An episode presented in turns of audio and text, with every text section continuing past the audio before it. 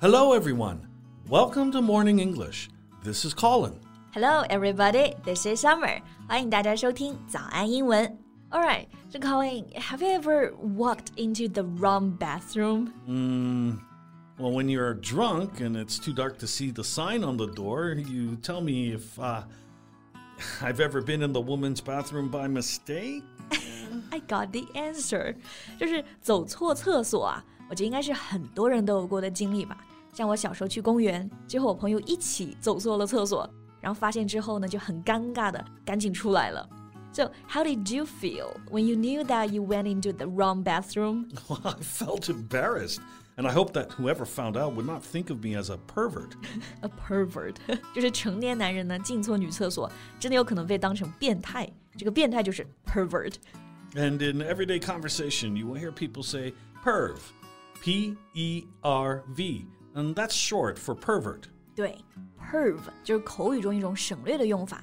那我其实今天问 Colin 这个问题呢，是因为啊，最近有很多人都在讨论一件事儿，进这个异性的厕所，但是主角呢不是大人，而是小孩子。You mean whether a parent should take his opposite gender child to the public restroom? Like a father with his um, four year old daughter or a mother with her five year old son. Right， 就是说小女孩在外面要上厕所了，爸爸带她进男厕所，或者是呢妈妈要不要带她的儿子上厕所，这种进异性厕所的事儿啊，就引发了大家的讨论。So let's talk about that today. Okay, so first we have to make sure that our listeners know how to use this word, gender. Yeah, because the whole thing is about gender. 讲到性别嘛，大家应该都知道这个词 sex。那其实还有这个词 gender 也可以表示性别，而且呢，在很多搭配里面用这个 gender 会更常见。比如我们刚刚说异性的厕所，对吧？就是 opposite gender。And I think people's main concern for children going into the opposite gender bathroom is about gender identity. Yeah, you're right. Parents worry about that. 带这个小孩进异性厕所，其实父母担心的是什么呢？就是说会不会影响这种小孩的性别认知？ 你看这个性别认知也是用 gender，gender identity。Do you know at what age children develop their gender identity? I mean the you know ability to recognize and label gender groups. Recognize 就是识别，label 是贴标签。所以康律师在问我，小孩在什么时候能够对这个性别认知有概念，对吧？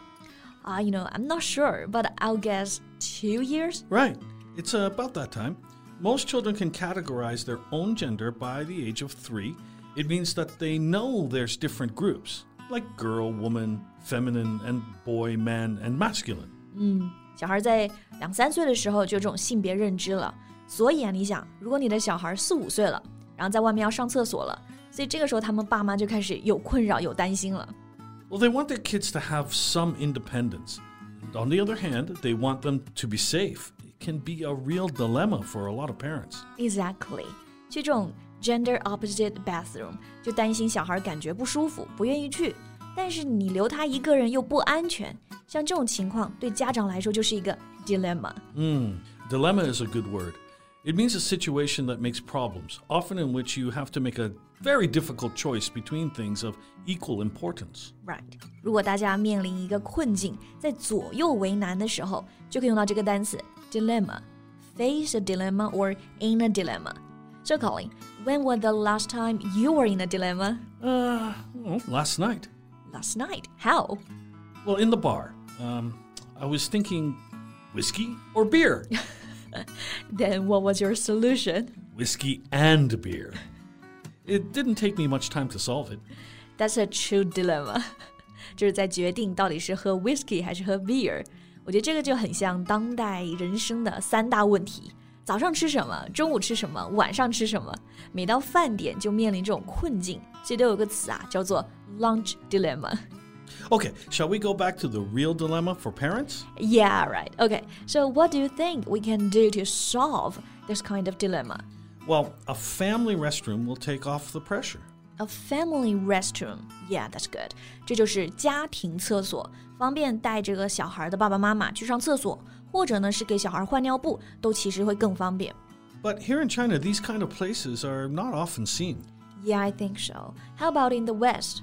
Um, more are on the way. Um, since the late 1990s or so, building codes have required uh, newly constructed venues like stadiums, shopping centers, and restaurants, you know, big enough to require a total of six toilets and also include a family restroom.